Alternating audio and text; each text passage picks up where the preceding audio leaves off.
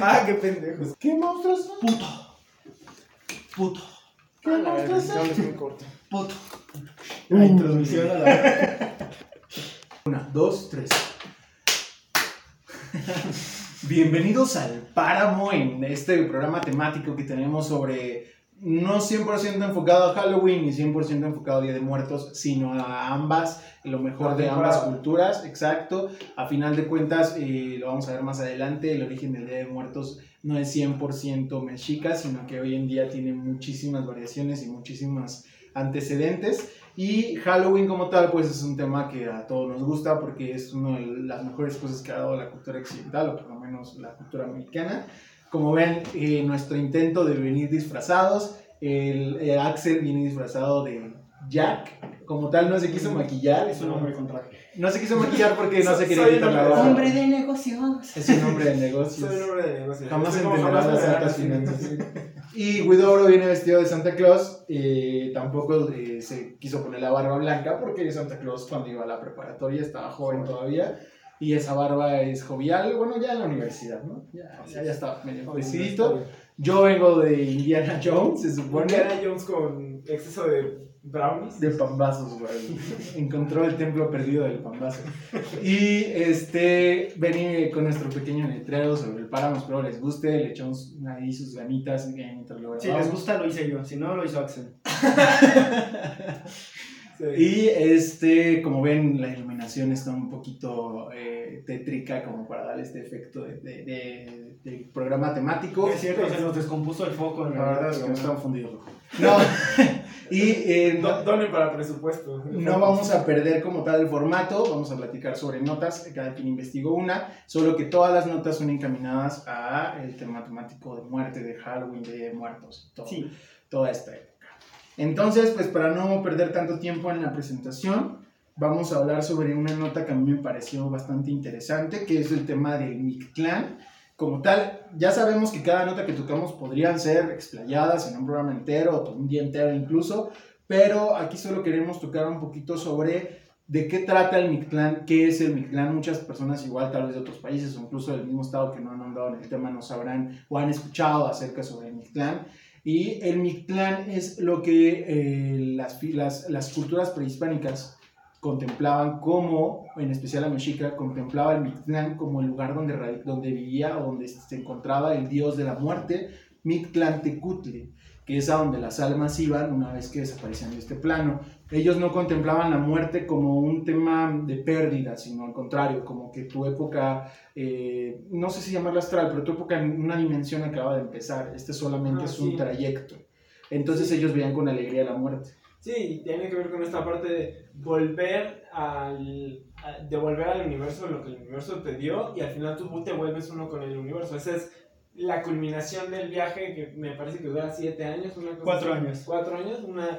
Cuatro años de viaje de, de a partir de- del momento en el que mueres, te cateas, ya sale bye. Cuatro años de viaje para tú volver a ser parte del universo. Que también se me hizo un poco fuerte, ¿no, güey? Cuando investigué esto, me quedé como, no, es puros cuatro años de puro sufrimiento, güey. Te sacan el corazón, te despellejan, te mandan ahí a volar a la chingada, está cabrón. Hay, es- hay que, hay que son tener en cuatro años que- bien cabrones. Sí, son cuatro años muy duros, pero hay que tener en cuenta que en nuestras culturas madre o, no- o Sí, sí. nuestros, nuestros aborígenes los, lo consideraban como un honor, ese tipo de sufrimiento, por ese supuesto. tipo de... Ese, el hecho de morir sacrificado era un honor, sí. el hecho de... Y, Incluso tendrías que, que- que pasar por ciertos requisitos para morir de esa manera, ¿no? Había dos tipos de muertes en, en cuestión de sacrificios. Una que sí era como tal un castigo, que era la manera más horrorosa de morir, que no era un honor morir como tal, y otra que sí tenías que ser ganada, como eh, ya lo hemos escuchado varias veces, ganar, si, no sé, ser de ganador de pelota. juego de pelota, este, ser una ofrenda para los Los dioses. dioses. que eso, y que eso puede ser un mito, ¿no? O sea, eh, en ese aspecto eh, es, es un honor, pero también hay historiadores que por ahí dicen que hay una parte cierta y una parte que es mito. Bueno, no vamos a andar tanto de eso, simplemente... Sí, Ajá, a fin de o cuentas sea, estamos el- estudiando... la, la, la cultura nos dice que es este sufrimiento nos lleva a algo mejor, ¿no? Sí. Al final. Eso sí, la muerte como tal, eh, la muerte como tal que no era un castigo, o sea, la muerte que se daba en el día a día o en manera de ofrenda, etcétera, se veía de una manera agradable, como dejaría a la persona para que inicie una nueva época, que este solo era una- un periodo transitorio. Sí, de hecho, vemos muchas como similitudes, ¿no? Por decirlo, con otras culturas, ¿no? Como, no sé, la religión cristiana, Dante, Dante en su libro pone, expone nueve, supuestamente nueve, los nueve círculos del infierno, del mismo modo que este, este viaje, pues tiene nueve etapas, ¿no? El viaje hacia el Mictlán, o sea, hay muchas similitudes en estos aspectos. El- el- yo creo que una de las más grandes sería la primera. La primera, en este caso, cuando tienes que cruzar un, un río, lo tienes que hacer acompañado de un perro, Un perro que tiene de color, color pardo. Entonces, ¿qué pasa con la gente que no tiene a su solo scribble, no? Pues se queda ahí. Del mismo modo que... Sí, que es esta parte de ser bueno con los animales, Ajá. ¿no? Que, que Que te va a ayudar a cruzar. Sí, tiene ciertos valores, ¿no? Del mismo modo que en los nueve círculos del infierno, el primero es el limbo, que son, las, por ejemplo, los niños que no están bautizados, aquellos que no estaban apegados a esta religión, ¿no? Entonces, tú ves que es, un- es una cuestión muy similar, ¿no? Te quedas ahí estancado por cuestiones más...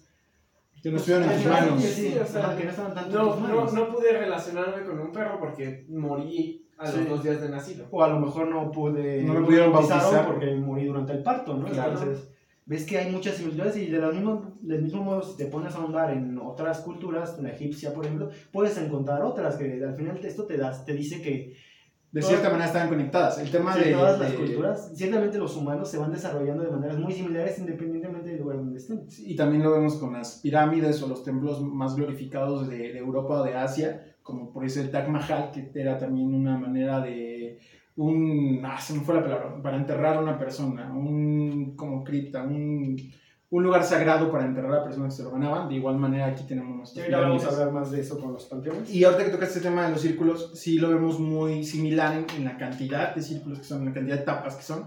Solamente que la el gran diferenciador es que estas son etapas para poder llegar hacia un punto. Y en el infierno, en lo que manejaba Son Dante, castigos, sí. eran de acuerdo a la manera en que actuaste en tu vida. Por Ujú. ejemplo, si eh, te hiciste, no sé, los pecados capitales, ¿no? Si, si te, tenías lujuria, ibas a un círculo. Si eras, este, ajá, exacto.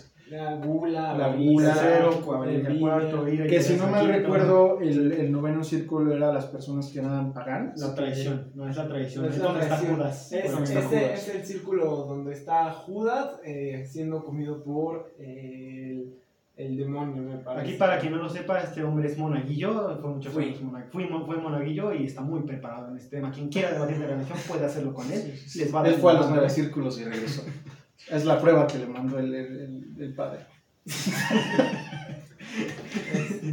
Entonces vemos muchas similitudes que tienen nuestras culturas con el resto. Como vemos, esta es parte del Mictlán, figura que también es representada en la cultura cristiana como el infierno, el lugar donde reside Satanás, donde reside Lucifer. Aquí reside el dios de la muerte, que es Mictlantecutli.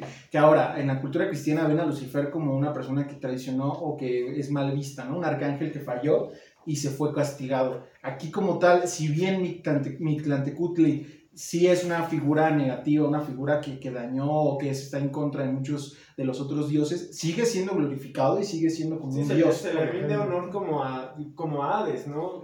Hades también es una figura controversial dentro de la cultura griega y aún así se le rendía honor, tenía sus fiestas y aquí también, ¿por qué? Porque al final la muerte es algo natural dentro Claro. de la O por ejemplo Anubis, ¿no? Que era el que te juzgaba si merecías reencarnar, en qué lo ibas a hacer, o si no, si te ibas a la chingada, tu alma se iba a chingar a su madre y ya. Sí, y, ¿no? y se- y los glorificaban. En cambio, la cultura cristiana los, los desmeritan, ¿no? No, esto, esto es de Satán, esto no, Sí, olvídate. o sea, la muerte para, para los cristianos está mal por este, este, esta idea de, de la trascendencia de Dios, de que Dios es eterno, y sí, Y si eres que- bueno, te vas con Dios y eres Y malo. lo polarizan. Si te portaste sí. bien, sí, puede es lo mejor que te ha pasado la muerte. Si te portaste mal, es lo lo peor. peor que te puede pasar, ¿no? Y el Mictlantecutli no. Ajá, en, en el Mictlanecutli tiene que ver con esta parte de, dependiendo qué tan bien o mal hayas vivido o hayas hecho, que no solamente dependía de cómo, qué eras, por ejemplo, los guerreros creo que no iban a Mictlán, creo que iban a otro... Sí, también dependía de cómo moría. La gente que murió ahogada iba con Tlaloc. güey. Ah, iba con Iba Tlaloc, Tlaloc, claro. sí, güey, o sea, Sí, es muy interesante. Entonces,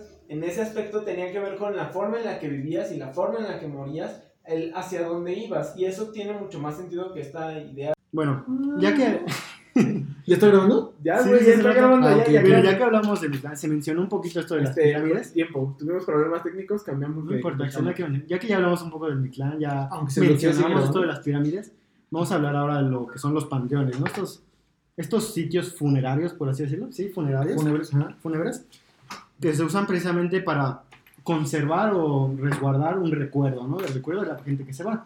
Que vamos a verlo desde un, punto, un punto de vista, perdón, este, arquitectónico, ¿no? ¿Qué es lo que busca un panteón evocar en ti? Para, para, pensar, para empezar tienes que pensar los colores. Los colores son normalmente colores grises, colores serenos, que evocan la tranquilidad, pero, y sin desviar, no son colores cálidos ni son colores fríos, o sea, ¿Qué, qué busca plan, decirte un panteón? Por ejemplo, cuando tú entras a una iglesia, a un monasterio, te das cuenta de la enormidad de este lugar, ¿no? O sea, no sé si a ustedes les ha pasado que entran a un lugar muy grande, una iglesia grande, y inmediatamente sienten cómo son aplastados por la presencia de esta iglesia y tienden a, a, eh, bajar el tono de su voz cuando hablan, oye, fíjate que pasó esto, oye. Sí, cierto O sea, respeto, ¿no? Evocan a la espiritualidad. Sí, eh, Sí, es, es, ah, es un efecto que buscan causar todos los lugares. Aunque no eres religioso, llegas y sientes como Sí. la, La- llamada la- presencia la de Dios. presencia, ¿no? Ajá, Ajá. exacto, es, es a lo que quiero llegar. Cada lugar tiene algo que te busca, hacerse, busca hacerte sentir, ¿no? Ujú. En este caso, los panteones, ser un lugar sereno, un lugar de respeto, por así decirlo, buscan que, que sientas esa, ese respeto, precisamente esa conexión hacia las personas que están ahí rindiendo tributo o no, como lo quieras ver, hacia sus conocidos, sus familiares, sus amigos que han partido a, a una mejor vida, por así decirlo. Claro. Sí, sí, en, en ese sentido eh, es algo no nada más eh, cultural mexicano, sino que tiene que ver con otras culturas. Lo que resalta mucho aquí es que nosotros, como parte de nuestra cultura, eh, digamos, regional, eh, eh, esos lugares, en, las, en los festejos, en lugar de respetar ese, ese tipo de lugares, los hacemos y los deshacemos y, y hacemos fiesta y pachanga y shalalala, ¿no? Sí, se llevan muchísimas flores, ¿no? Se ponen de venta en- enfrente de donde la Sí, entrada del panteón. enfrente del panteón ahí estas de- están las verbenas que pues no van a pasar este año, pero, pero Quién sabe, habrá valientes que vayan. Este tema de las de las de, de la festividad de Día de Muertos como tal que se vive en los panteones eh, no es atribuida 100% al tema de las culturas prehispánicas. Sabemos hoy en día que si bien sí parte como tal el culto a la muerte, eh, que lo vemos nosotros desde esa manera prehispánica, fueron los pueblos modernos los que ya atribuyeron el tema de las escalas que, que- que tiene que pasar una persona para que venga a visitarte. Sí. Por ejemplo, el tema de la ofrenda que se hace en una casa, que son ciertos niveles, muchas personas solo lo ven como escalado, pero se supone que está, sí, debe... es el nivel, el nivel como terrenal, el nivel espiritual y el nivel Sí, todo eso del es algo relativamente todo eso. moderno. Y eso Sí, ya es- se estableció en los pueblos modernos, ya Sí, no es, es... es moderno, eso en realidad pues antes no, no, no existían estas teorías, ¿no? Sí se tenían como ciertos escalones en las pirámides y así, pero es porque no, no, no tenían las habilidades para hacer un edificio en donde todos estuvieran al Y aparte nivel. se supone que cada, cada, ah, cada eh, regente como tal de- de- del momento construía la pirámide encima de la pirámide. Por eso tenemos pirámides tan grandes. Porque se iniciaba con una... ah, se me fue la palabra de, de la persona que lideraba en ese momento, pero... eh, esta persona... Tlatoani. Nuestro, el. Tlatoani que se enfocaba en crear una cada vez más grande, por eso las tenemos de esas dimensiones. Sí, y del mismo modo que tratamos lo del infierno, de la muerte, pasa que estas similitudes, ¿no? Con otras culturas, ¿no? Que también tenían su, tienen, bueno, tenían su propia forma de tratar a esta gente que ha partido al más allá, ¿no? Por ejemplo, los egipcios que buscaban trascender, que el alma y el cuerpo de la persona trascendiera el tiempo, en un faraón lo creaban una pirámide lo más grande posible y lo encerraban ahí, lo metían y esperaban que perdurara, ¿no? Para por la historia, para siempre los vikingos, cuando alguien moría, el, está este famoso rito que hacían de ponerlo en un barco, dejarlo Ajá. que se Ah, en el claro. agua y lanzar una flecha con fuego y que, se queme, ¿no? Que se incinere en el Sí, agua. que, ¿no? que, que vuelva hasta cierto punto del, al que vaya hacia el Valhalla, ¿no? Sí, Ese Sí, fue- me- sí, de, de manera muy personal, si no existía este tema de que estás contaminando, por el tema de la combustión y el tema de lo que estás haciendo con el mar o el río donde te encuentres, es de las maneras más bonitas de despedir a una persona, a mi gusto. O sea, yo si me... ¿Cómo te gustaría que fuera tu funeral? Así, incinerado por una chingón, Es de las maneras más hermosas. Creo que La nórdica es una de las, de las culturas con las que más afín me encuentro, pero claramente la nuestra, claramente la nuestra es, es, es- es rica en, en todo este aspecto. Este culto a la muerte, como dices, es algo que nos diferencia mucho y que hay muchas personas que a la fecha, extranjeros que vienen a México, se sacan mucho de onda cuando hacemos chistes sobre la muerte, cuando hacemos broma. Sí, sí, ya se murió mi abuela, no me va a venir a regañar. Y Sí, los o- extranjeros quedan así como... O así de, o cuando dices, ¿no? Me- te van a venir a jalar las patas. Ajá. ¿qué te O sea, pasa, no? e- e- Este tipo de cosas son cosas más como regionales que a, a- a otro tipo de personas quizás les hacen mucho ruido, pero pues para nosotros culturalmente son normales, ¿no? Bueno, ahora vamos a pasar a una práctica un poquito más tradicional que se le ocurrió a nuestro amiguito Axel, Claro. que es las calaveritas. Axel, ¿quieres da- dar una introducción de las calaveritas o simplemente Eh, pasamos a ellas? Sí, eh, las calaveritas literarias como expresión, eh, digamos, del- de, de las personas o de este, este rito que tenemos, eh, surgen a través de, de la poesía, son ejercicios literarios Estoy buscando mi calabrita. Y una mía, recuerdo. en los que nosotros eh, expresamos de alguna manera un sentir, una burla hacia, hacia este sentido de la muerte, de que la personificamos para burlarnos de ella, ¿no? Normalmente en la parca o se esquiva a la muerte o la muerte se lleva a alguien de una manera burlesca, ¿no? Eh, existen diferentes tipos de calaveritas literarias. Las primeras vienen de eh, Guanajuato o Guadalajara, no estoy seguro, creo que a Guadalajara. En 1840, eh, por los 40 se empezaron a realizar este tipo de ejercicios de poesía literaria y así. Esa es la calaverita, carnal. Mis datos se quedaron en la otra libreta. Y eh, eh, alrededor de esas fechas se, se realizaban este tipo de ejercicios, se realizaban estos poemas, eh, burlándonos un poco sobre estas, eh, estos eventos. hay que tener un poco en cuenta el contexto. Veníamos saliendo de la parte de, revolución y otras ondas. Entonces, eh, digamos que se rendía honor a estas, a estas partes que pasaban y también se, se reconocía que, que era una nueva que era una nueva época, ¿no? Entonces, en ese aspecto, eh, a partir de eso empiezan a surgir este tipo de poemas, de composiciones, que eh, poco a poco van evolucionando y tomando un poco más de forma. La, la básica o más tradicional son en octasílabos y tienen una composición tipo A, B, A, B. No, vea. dijimos A, B, A, no, B, dijimos B, que A, B. tranquilo, ¿eh? Esa es la composición como tal que, que se encuentra. Ya de ahí tú le puedes mezclar, lo puedes hacer lo que quieras. Sí, la verdad es que tampoco es un género rígido en el que sea específicamente así. Es más una diversión, lo puedes hacer con tus amigos. Si ustedes hacen una calaverita y nos la quieren dejar acá abajo, la estaremos leyendo.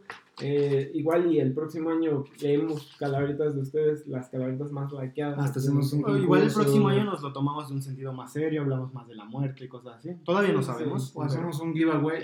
O hacemos un concurso como tal. Sacrificamos aquí a alguien en esta mesa. Vez, tal vez, tal vez. Sí, sacrificamos a alguien tal vez.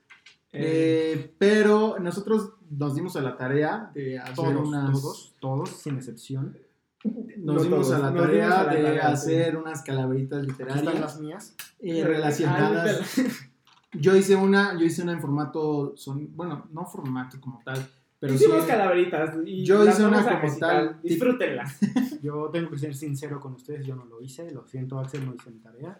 Pero Oscar Pero hizo la para mí. tarea de la. Pero, de la- pero Oscar hizo una para mí. así que Yo hice una para. Y espero que esté bien hecha. La mía es formato soneto, por si se confunden de la estructura, no es como la dijo Axel. No, tiene diferente. una estructura rígida tampoco. La, mira, ok, la mía dice. La calaca al páramo arribaba, buscando almas al programa llegó. Sin embargo, esto no es lo que esperaba. Parece que de camino ella se confundió. Bienvenida al podcast, el becario contestaba, a lo que la flaca enojada respondió. Yo no quería Axel, Guidobro y Oscar. Me regreso a mi escondite frío y negro. Yo no venía a escuchar un podcast, yo venía buscando a Pedro. Haciendo alusión a mi libro favorito, Pedro Páramo, escrito por Juan Rulfo, el mejor libro de la historia. Y eh, Axel, que Guidobro, le escribí la segunda para que la lea. Eh, Gracias. A la tierra había llegado, la calaca flaca y fría, buscando algunas vidas, pero algo había pasado. Una virus había arribado. ¿Una virus? Un virus, un virus. Un virus había arribado. matando a miles cada día. El COVID a la flaca dio alegría, el trabajo la había ahorrado. Pero es un chiste medio seco. Es, Está es- bonito. es un chiste, es un chiste Muy Pero la ayudó, o sea, tiene razón. bonito. Sí, o sea, la, la, la, la flaca este año ha, ha tenido, o no sé si le ayudó, porque también le dio más chamba, ¿no? Tiene que dar más vueltas y, y Bueno, al concepto de que ella viene por vida sí le ayudó. Pero es a lo que vamos. Tal vez a muchas personas puede parecer un poco crudo, pero de eso se trata, como Sí, tal, el reírte de la muerte. No solo, eh, en este caso, nos estamos riendo de la muerte de millones de personas, pero du- duele más cuando te ríes de la muerte de, la- de tu Obvio, propia madre, de tu propia abuela. Y esto lo ha venido haciendo la cultura mexicana desde hace ya muchos años. Sí, que se reírte- hagan, ustedes también se ríen de los memes. es reírte de la muerte de tu papá, de tu abuelo, de tus tíos, de tus familiares, de los vecinos que, que murieron en el año en el que tú hiciste esta calaverita literaria, en el que tú hiciste tu ofrenda, que es como tal ya de manera seria rendirte culto a esas personas, que es poner una imagen suya con cosas que le han gustado, ya que se cree que estas personas vienen en la noche a comerse todo lo que quisieron comerse. Sí, le quitan todo el sabor, ¿no? Eh, eh, este Según es un puente que se abre de- del Mictlán hacia... Mi abuelita hacia quemaba la comida, güey. O sea, ¿La mi abuelita decía que la comida del muerto se quema. Porque esa ya no, no te la puedes comer. a A mí- yo sí me la comería. A mí me la ofrecían el otro día y ya no me gustaba. O sea, sentía que no, me daba como cosa. No. Que ahí sí sí. O sea, yo no creo en eso, güey. O sea, ahí No, sí me sí. Sí, sí, sí, O sea, ahí sí sí. sí. O sea, está raro. güey. Bueno, se siente este ambiente. Axel, Axel, que es una persona muy interesada en esto, hizo dos, Sí, hizo dos. Bueno, él tenía la obligación de hacer una porque lo propuso, pero hizo otra por puro amor al arte. Y la verdad es que se Vamos a escucharlo. y las volvió a Sí, hacer. le- olvidé las O sea, hizo cuatro en total, ¿eh? Olvidó dos. Que quién sabe dónde se fue. Hizo cuatro en total, pero solo les voy a decir dos. De- porque- Dejé, dejé la Se límite de su capacidad. Hice cuatro, sí. Eh, dediqué las últimas a mis compañeros. Eh, Gracias. en esta ocasión, eh, va- van a disculparme si me tardo. Eh, no te preocupes. o la dicción también, la dicción. no- Acércate más el micro, que te oigan bien fuerte. Puto. Ah, Oye, ¿Qué le dijo? En el estudio. Se le apareció a Oscar la flaca para decir que su hora andaba cerca. Apurado Oscar hizo un balance con micros, obras y todo lo que tenía al alcance. Los números a la calaca mostró. Al verlos, esta se impactó. Pues un podcast le faltó. Regresa pues al programa del que rostro eres. ¿Qué? No. El programa que eres el rostro. Uy, al rostro. Soy el Este rostro. rostro. Es el Soy rostro muy de la guapo, solo que gordura, estoy gordito, sí. así que en unos meses que vamos a ver cómo hacer. Cuando me crezca el pelo me van a ver. Estuvo bueno de Eh, balance. Eso, eso es una burla que jóvenes No, no las expliques, deja que lo entiendan. Deja que lo entiendan. Si Es no que lo ahí les puedo dejar, les puedo pendejos. Y es, y es dejar. carita, es carita. Eh, este, Le gusta, ¿eh? Es carita, Eh, la calaca por las cuentas había encontrado un atractivo. En las mías encontró un activo y en Monaguillo un pase. ¡Ah! Para los que no sepan, Axel, eh, Axel, Oscar se dedica a rapear también. ¿eh? Soy rapero, escribo canciones. Es, es, es, Es rapero fracasado. No es homofobia, es una broma solamente. Es, es una broma. De eso No, se es, trata. es una realidad. Yo, yo me reí, Sí, no, de funé, yo malo. me reí. De eso se trata las calabritas de burlarte de todo, de que no tienes la muerte que es el tema más cliché. Si te burlas de eso ya no hay otra cosa a la que te puedas ofender. Axel, vamos con la siguiente. La última que se... ¿Qué nos puedes ofrecer, Axel? A Guido la Parca le dio un ultimátum. Te, te, te llevaré pues vives de la holgazanería. Ujú. Él pidió que dejaran presentar currículum. Se le permitió, pues la parca pensó que ella reiría. Arquitectura estaba como un logro, pues el, el susodicho había entrado. La flaca a su víctima dejó y el, y el estudiante contestó. Esta vez lo he librado. Qué bonito. Pensé que me iba a morir al final, pero bueno. La verdad te vas a morir al final. Te vas a morir. Todos nos morimos al final. Ojalá tú te mueras primero. Cuando termines tu carrera ya te vas a morir, güey. Vas a cumplir tu sueño. Mira, ya que abordamos todas las notas eh, de una manera muy, este, pues con concreto, Muy tranquilo. General, sí, pero- me Es el gustaría de este cerrar el programa con nuestras recomendaciones de las películas de terror que más miedo nos han dado. A mí la verdad me cuesta mucho trabajo que una película de terror me da miedo. Me da mucha risa. De hecho, se Sí, vuelven sí. tantos clichés que me da risa. Todas las del conjuro me gustan por, las, por la, la mitología que manejan, los términos de las tres fases de la posesión. A ver, esto yo creo que lo decimos acá porque estamos grandes, ¿no? Y de chiquitos, si piensas Claro, de chiquito, por eso es lo que voy. tendrás- No. Ahí lo iba a Sí, canalizar o sea- justo. Hoy las del conjuro me gustan, no por el terror, sino porque se vuelven un tema como hasta eh, de docencia, De análisis, como ellos lo sí, manejan, sí. ¿no? De investigación, y eso, eso me gusta de ellos.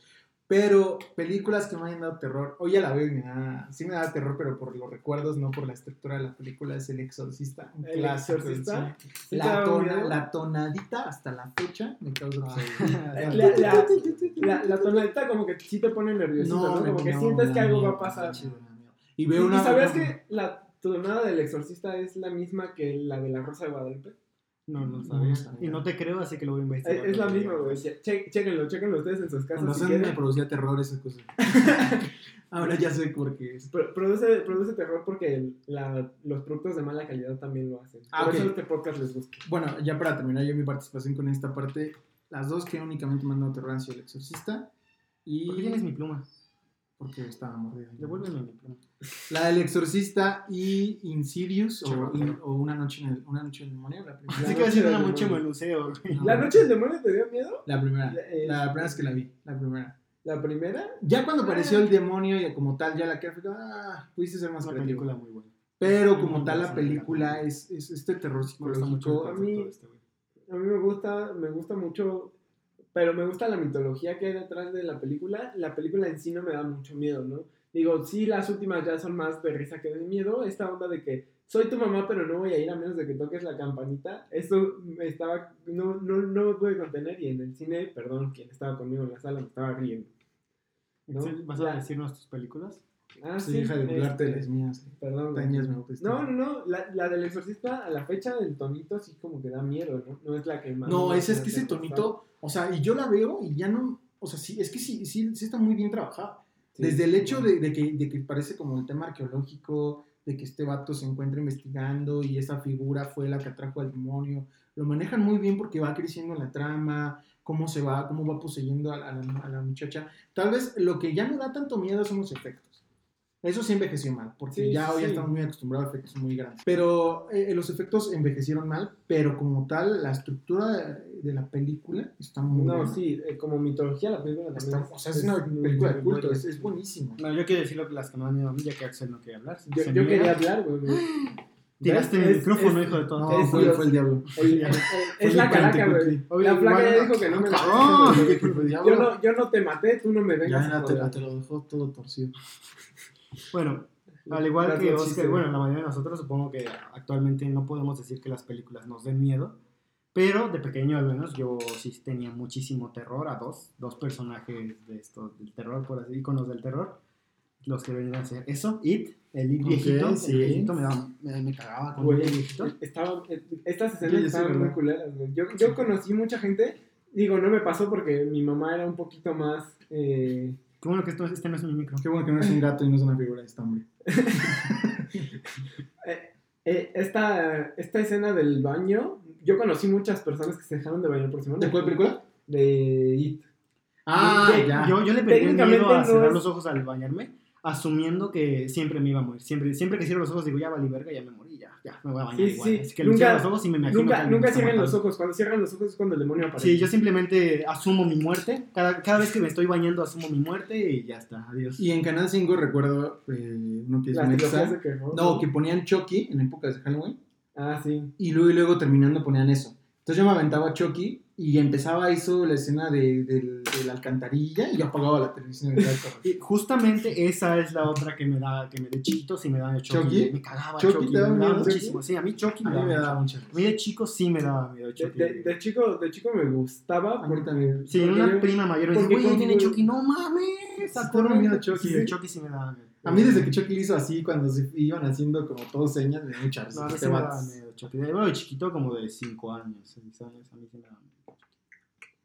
Y la de It todavía como hasta los Es que, o sea, la ejecución no me gustó tanto, pero el concepto está muy cabrón. O sea, un asesino que posee a un muñeco para Sí, se fue. Sí, yo, creo que, yo creo que por eso a mí no me dio miedo de, de niño, porque no entendía de dónde salía el muñeco. Eh, para mí Chucky era la confirmación de que mis juguetes tenían vida de Toy Story, güey. O sea, Chucky es la confirmación de que Toy Story es real en mi yo, de, de- en mi yo infante, ¿no? No, aparte, esto de que dices que se fue mucho a cuando ya la hacía así, se fue, la- las películas de Chucky se fueron deformando mucho, ¿no? Hacia la comedia. No, no, no, a lo que voy es que el mismo personaje era comedia. Sí, La, la forma en que aparecía pero, pero estaba lo atroz. que es pero- la primera y segunda película era mucho más serio, güey. Era- Ah, no, eso sí. Buscaba mantener esta escena de misterio que no supieras que se movía y hasta cierto punto, un poco sin sentido, porque todo al principio vas al asesino, todavía te quiere el director darte a entender que tal vez sea el niño el asesino realmente. Tú sabes que no, pero Está muy cabrón, por ejemplo, el remake que hicieron hace no mucho de la chava de ruedas. no es un remake, es una continuación. una- Ah, ok, perdón, la continuación. El remake ya fue después, ¿no? Sí. El, bueno, esa continuación me parece muy cañona porque la chava puede sobrevivir y termina siendo la culpable. sí. O sea, a ti te quedas como de, what the fuck, o sea, Sí, que ¿quién le va a creer? Nadie le va a creer, Sí, ¿no? o sea, eso sí está muy nadie eso fue lo que me da miedo, güey. O sea, el que se te aparezca a ese tipo de entes, lo puedas sobrevivir, resolver, pero a fin de cuentas tú te quedes como el culpable de los asesinatos. Está muy cabrón. Sí. Ah, ¿sabes cuál me da? No, esa no me da miedo, pero sí me da mucha intriga. ¿Cuál? Las de Hannibal. A mí me vale. A mí Hannibal se me hace una broma. No, no. Sí, sí. El silencio de los inocentes. No, a mí no se me hacía la gran cosa. Las que me gustan, bueno, ya saliendo de la comedia, son las de Scary Movie. Scary Movie me mama muchísimo. Ah, Sí, ¿verdad? es- Scary son- Movie. son- Las parodias, películas paródicas, estas que te... Ah, Bueno, terror, a mí, ¿no? a mí hasta la encantan, 3, son hasta la tercera de Scary Movie me gusta. La cuarta la llegué a ver, pero... No, sí me gustan todas. A mí sí, la verdad es que sí me gustan todas. ¿Y a ti? Unas ¿Cuáles más que otras, ¿sí? Son las La- que más dan terror. ¿Pero tú?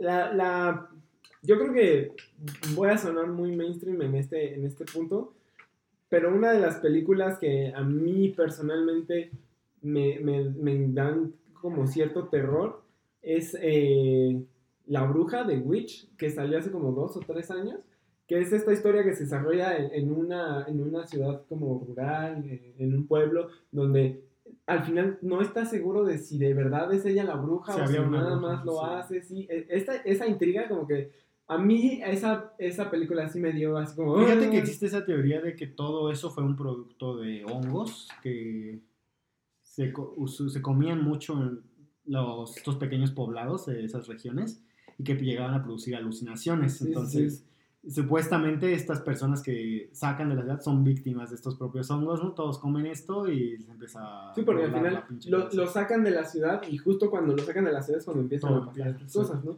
Porque jamás te dicen por qué lo sacan o por qué se van de la ciudad, ¿no? Sí. Eh, eh, esta película a mí sí, cuando fui al cine, eh, cometí el error, eh, no sé si ustedes quieran o no, pero ver una película de terror solo en el cine, cuando no hay nadie en la sala, está culero. No sé si eso fue Yo, lo yo que creo que estás influyó. pendejo, pero bueno. No sé si eso fue lo que influyó a que me diera, me diera tanto Sí, miedo. claro. ¿Y a qué edad la Es viste? un putito. Ah, ah, güey, salió hace no no tanto, salió cuando estaba en Dijo la dos, tres años, sí. como dos, tres años. Yo no la he visto, no esa, puedo saber. otra te- que Eh, esa esa me, me da mucho miedo de, de las nuevas. Eh, eh, ¿Tienes- ¿qué? Entonces, Axel, ¿tienes más películas que te den miedo o, ya, o algo Eh, que quieras comentar? la, la otra película que me da miedo, y esa sí me, me da miedo porque la entendí desde, desde niño, es la película de Saw. Soul. Sí, a mí sí me daba miedo esa onda. ¿Viste todas o nada más las primeras? Vi las, las primeras, vi hasta la tercera, digo, ya en la tercera como que ya no me daban tanto miedo, pero de niño la, la primera y la segunda, sí era una onda de, ah, chale, o sea, sí está bien denso, porque es algo que técnicamente podría pasar, güey, o sea, que alguien diga, ah, me dio cáncer y no valoré mi vida o así, y entonces pues voy a castigar a, a otras personas o, o voy a hacerle valorar su vida a otras personas. Sí digo, ah, chale, ¿y qué tal que yo quedo en medio, no? O qué tal que yo soy esa persona, ¿no? Fíjate que antes de parar este, para este podcast, me preparé. vi varias películas de terror, nada más. No es una preparación como tal, simplemente fíjate que me vi todas las de Saw, las de Halloween, las de Viernes 13 y las de Scream. Los Halloween son buenos. Eh, sí, son buenas. Entre las de Saw, te puedo decir que hay muchos fallitos ahí. eh, a partir de. Hay unas que son muy buenas, por ejemplo, la, la 1 y la 4 o 5. La 1 y la 2. No estoy seguro cuál es la. Son, que son especialmente muy buenas, pero también tiene otras donde decae muchísimo la trama. Sí, con detective la- este, Es que ya cuando haces tantas al mismo tiempo, puedes caer en... Sí, Sí. precisamente es este sobreexplotación del producto que se vuelve. Ya no te creo, carnal. Sí, sí, son, se van muy a la mierda. Que es lo mismo que le pasó a Algunas. Y a- y todas estas sagas, todas las sagas. De sí. Jason, hay como 10 películas, creo, ¿no? De, bien, de Halloween también hay como 8, tal vez 7, 8, no sé, son muchas, pero sí, es algo que pasa. De Halloween da mucha risa el remake. que, bueno, las formas en que no ¿Cuál, muere. pero, ¿Cuál remake? Bueno, la- porque se supone dos, que- hay dos. Se supone que no es como tal remake el que La, acaban de la hacer. última que salió La es última es continuación. continuación. Es como, es continuación Pero de- eliminaron varios las- capítulos. de las primeras. De las No, tres creo sí. que es la continuación, Sí, ¿no? Son es. las primeras Pero, tres, luego fíjate sacaron otras que ya no quisieron, no hicieron prim- un remake. las del primer remake, güey, la, nada más sacaron dos. No me acuerdo el nombre del estudio. Dicen que eran muy malas, ¿no? No, la primera es buenísima. ¿Sí? Yo creo que la de viernes de, de Halloween ¿De es la mejor, en la que ahondan más en lo que es este el tipo este. Ay, se me fue el pinche nombre. Mike Myers. Michael Myers, eso. Es la en la que más andan en su mente en todo esto y se me hizo por mucho la mejor. La segunda sí es bastante mierda. Pero también el propio director expresó que no quería hacerla, únicamente lo hizo por contrato. Es que la, Pero sí, es, la es primera esta es onda muy, de que buena. la primera es la idea generadora, la, la idea Sí, la que- vol- volvió a hacer lo que fue la primera y ca- prácticamente casi la segunda, ¿no? De las originales. Sí, o sea, eh, en ese aspecto, digamos que la primera el director la hizo con gusto, con pasión, y cuando con le dicen, tiempo. tienes que hacer la segunda, es como, chale, no sé si quiero hacer la Sí, segunda. y con tiempo porque, o sea, se tomó dos horas. Normalmente estos slashers, se llama género, duran una hora y media, sí, o sea, no son muy largos. Y él se tomó las dos horas para poder desarrollar el personaje de Michael Myers. Y de todas las que viste, ¿te pareció alguna que sí te causó terror? No, simplemente las de ya. Es, es muy difícil, ¿no? es que ya Hoy cuando eres Bueno, pero Tal vez un scream, tú, tú todavía sabes que es diferente que crear terror. O sea, la sensación y la Es- emoción de la ajá. tensión, que simplemente hacerte saltar de un screen. No, son Por ejemplo. Cualquier cosa puede es, es lo que, es lo que muchas personas aprecian de, de la película de Midsommar, que dicen que es una, es una retomada a lo que deberían de ser las películas de terror. Que personalmente no me parece tanto una película de terror, me parece más una película de suspenso quizás, pero honestamente el ambiente que se crea, eh, esta onda, me gusta muchísimo. Porque no es una onda de, de que de pronto te vaya a saltar algo, de que algo te va a asustar en la pantalla. Es una onda de que puedes ver todo lo que está pasando y lo, lo ves claramente, ¿no? Es, eh, más bien, no es que esperes que algo te brinque, es lo que no ves lo que, lo que te causa ruido, ¿no? Sí, muchas de estas Que es lo películas mismo ya que pasaba con la bruja de-. Steven Spielberg que el miedo es esta hacia Sobre lo que. A lo que no conoces, a lo desconocido. Ajá, sí, porque- no. Hasta cierto punto, incluso cuando tú ya estás en el cine, aprendes a identificar cuándo viene un screamer, ¿no? Dices, ah, ahorita va, a saltar. Me acabo de acordar otra que también me, me cago cuando la vi la primera vez, la de señales. Cuando ves al marcianito, cuando te muestran la escena según de gente que graba, cuando ya está todo el a no mundial. ¿No has visto señales? ¿Tú las has visto señales? Ujú. Cuando empieza todo esto de la gente que Sí. está- los está captando y hay videos, ¿no? Y se ven algunas escenas como una como reunión en un pasillo largo y se veía al fondo como asomado, güey, yo sí me cagué con eso, sí me Sí, daba- sí, sí. güey, y como vivía acá arriba en el cerro, mi abuelo tenía sus planterías y todo, güey, a veces sí me asomaba y me, me cagaba, ¿qué tal si un día aparecía algo por ahí o Güey, al- me Es que justo ese, ese ese es el problema que a veces me pasa, que como tal la película no me da miedo, pero cuando te presentas en una situación con un contexto similar, sí es cuando sientes, ay, eh, la regadera, lo que tú decías. ¿Sabías ¿no? que esto no, no tiene tanto que ver con terror, pero la guerra de los mundos eh, en Estados Unidos fue una radionovela? Ah, sí, que mucha gente Y- se y asustó, muchas- güey, muchas era personas real, sí. Pensaban que era real y pensaban que en cualquier momento los ovnis iban a llegar a, su- a, sus- a sus lugares. y así. Sí, sí, sí. Todo, toda esa, esa onda, a mí personalmente, eh, cuando leí el libro de la Guerra de los Mundos, el libro está también redactado en su idioma original, porque las traducciones pierden un poquito, pero en su idioma original está también redactado que si a mí me lo dices y yo no estoy leyendo el libro, o sea, si tú me, me lo, me lo llegas a contar, sí puedo llegar a pensar que es verdad, ¿no? Eh, dentro de esas cosas que, digamos, a mí me dan miedo que pase, que, que casi todas las películas de terror que me dan miedo, me dan miedo por eso, porque creo que pueden pasar. No es de terror propiamente, pero Pasa con Black estas- Mirror, Ajá, sí. que mucha gente le tiene miedo a que la tecnología está tan exponencial que en cualquier momento nos puede llegar. Cualquier nos, nos va a cargar la verga con la tecnología, sí. Pero- es- es- Pues sí, esas fueron nuestras recomendaciones eh, de películas que a nosotros nos han causado temor. Yo como tal, como les comento, hasta la fecha no ha habido que de esta edad me cause tanto temor. Sí, todas fueron de niños, Sí, ¿no? de niños, y- y- pero sí hay unas muy buenas que tal vez no te van a causar tanto temor, pero el verlas, la estructura de la, de la película es muy buena, como El Exorcista, como Halloween, este, tenemos muchos buenos este, exponentes del género. Y esperamos que ustedes nos dejen en los comentarios qué películas son las que más les gustaron, aunque nos manden un mensaje de vean esta, esto en verdad da o mucho calaverita, o- O por lo menos es muy buena la estructura, ajá, o su calaverita literaria también. O sus recomendaciones. Si ustedes conocen una película a lo mejor no tan popular que crean que nos va a hacer cagarnos de miedo, pues Mándenla, ¿eh? Si, la si tenemos tiempo, la veremos. la veremos ahí. Y Bueno, más es- que nada yo, porque ellos son putos. Este fue el primer programa temático eh, y creo que todas las notas fueron a- a- acorde a un tema en específico.